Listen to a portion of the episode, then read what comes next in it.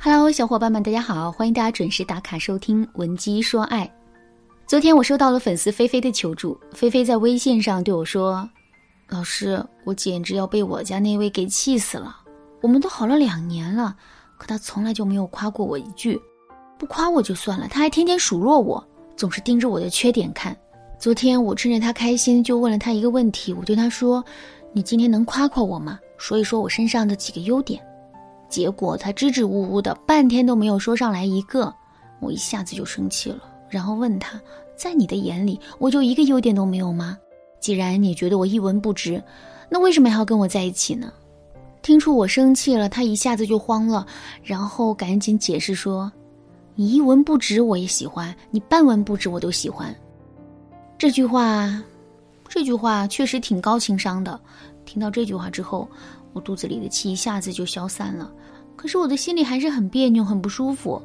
为什么他就是看不到我的优点呢？老师，你能帮我解答一下这个问题吗？对我们的优点视而不见，总是盯着我们的缺点看，在现实生活中，这样的男朋友确实不少。为什么会出现这个现象呢？是这个男人本身不够喜欢我们吗？这种可能性当然也是存在的，但更主要的原因是我们的优点本身出了问题。具体的，我们可以从三个方面来理解这件事情。第一点，我们确实很优秀，但我们的优秀太过于缺少变化。在现实生活中，我们最容易忽视什么样的东西呢？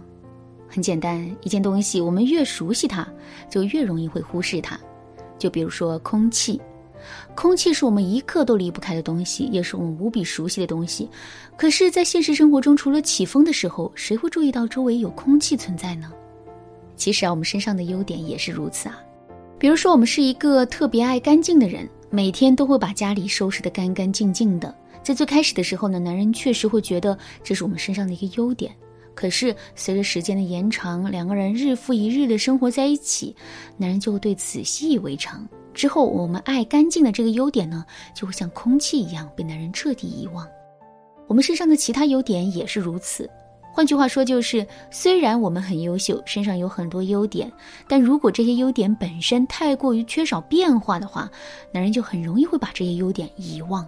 怎么才能让我们自身的优点时刻保持变化和更新呢？下面我来给大家分享两个使用的方法。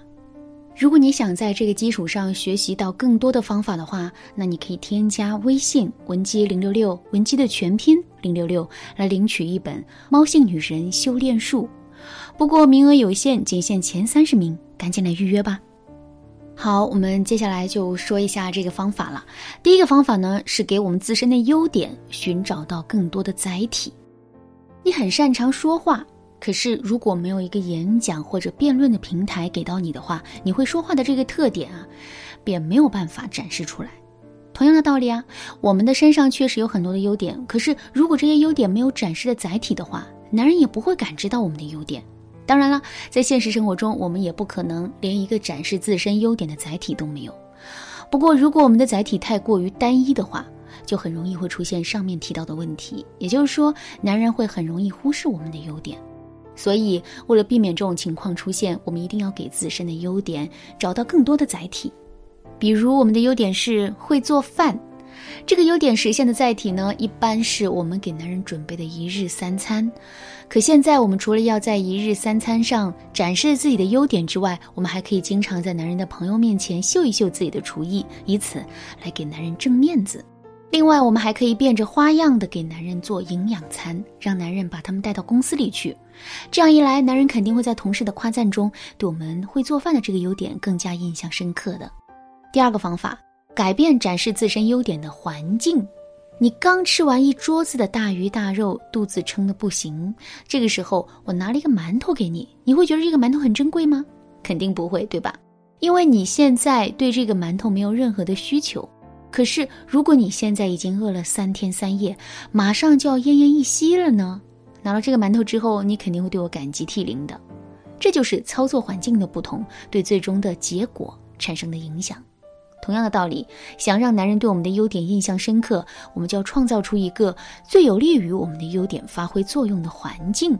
还是拿上面举的例子来说，我们的优点是爱干净，并且呢每天都会把家里收拾得干干净净的。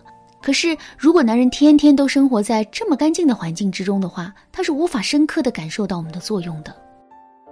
怎么才能创造出一个最有利于我们的优点发挥作用的环境呢？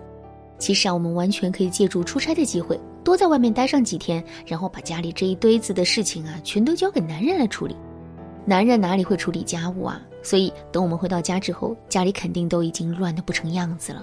在这种情况下，如果我们再去发挥自己的特长，把家里收拾得干干净净的话，那么当男人下班回到家之后，他肯定会感到无比的惊讶的。那除了收拾家务之外，在做饭这件事情上，我们也可以利用类似的方法来增强自身的优点。比如说，我们之前每天都会给男人准备丰盛的晚餐，可现在我们却可以找一个理由，故意先不给男人做晚饭了，一直等到男人对我们做的饭重新产生怀念为止。那在这种情况下，我们再突然给男人烧几道拿手菜之后，他肯定会觉得我们做的菜简直是人间美味。好了，那今天的内容就到这里啦。剩下的部分呢，我会在下节课继续来讲述。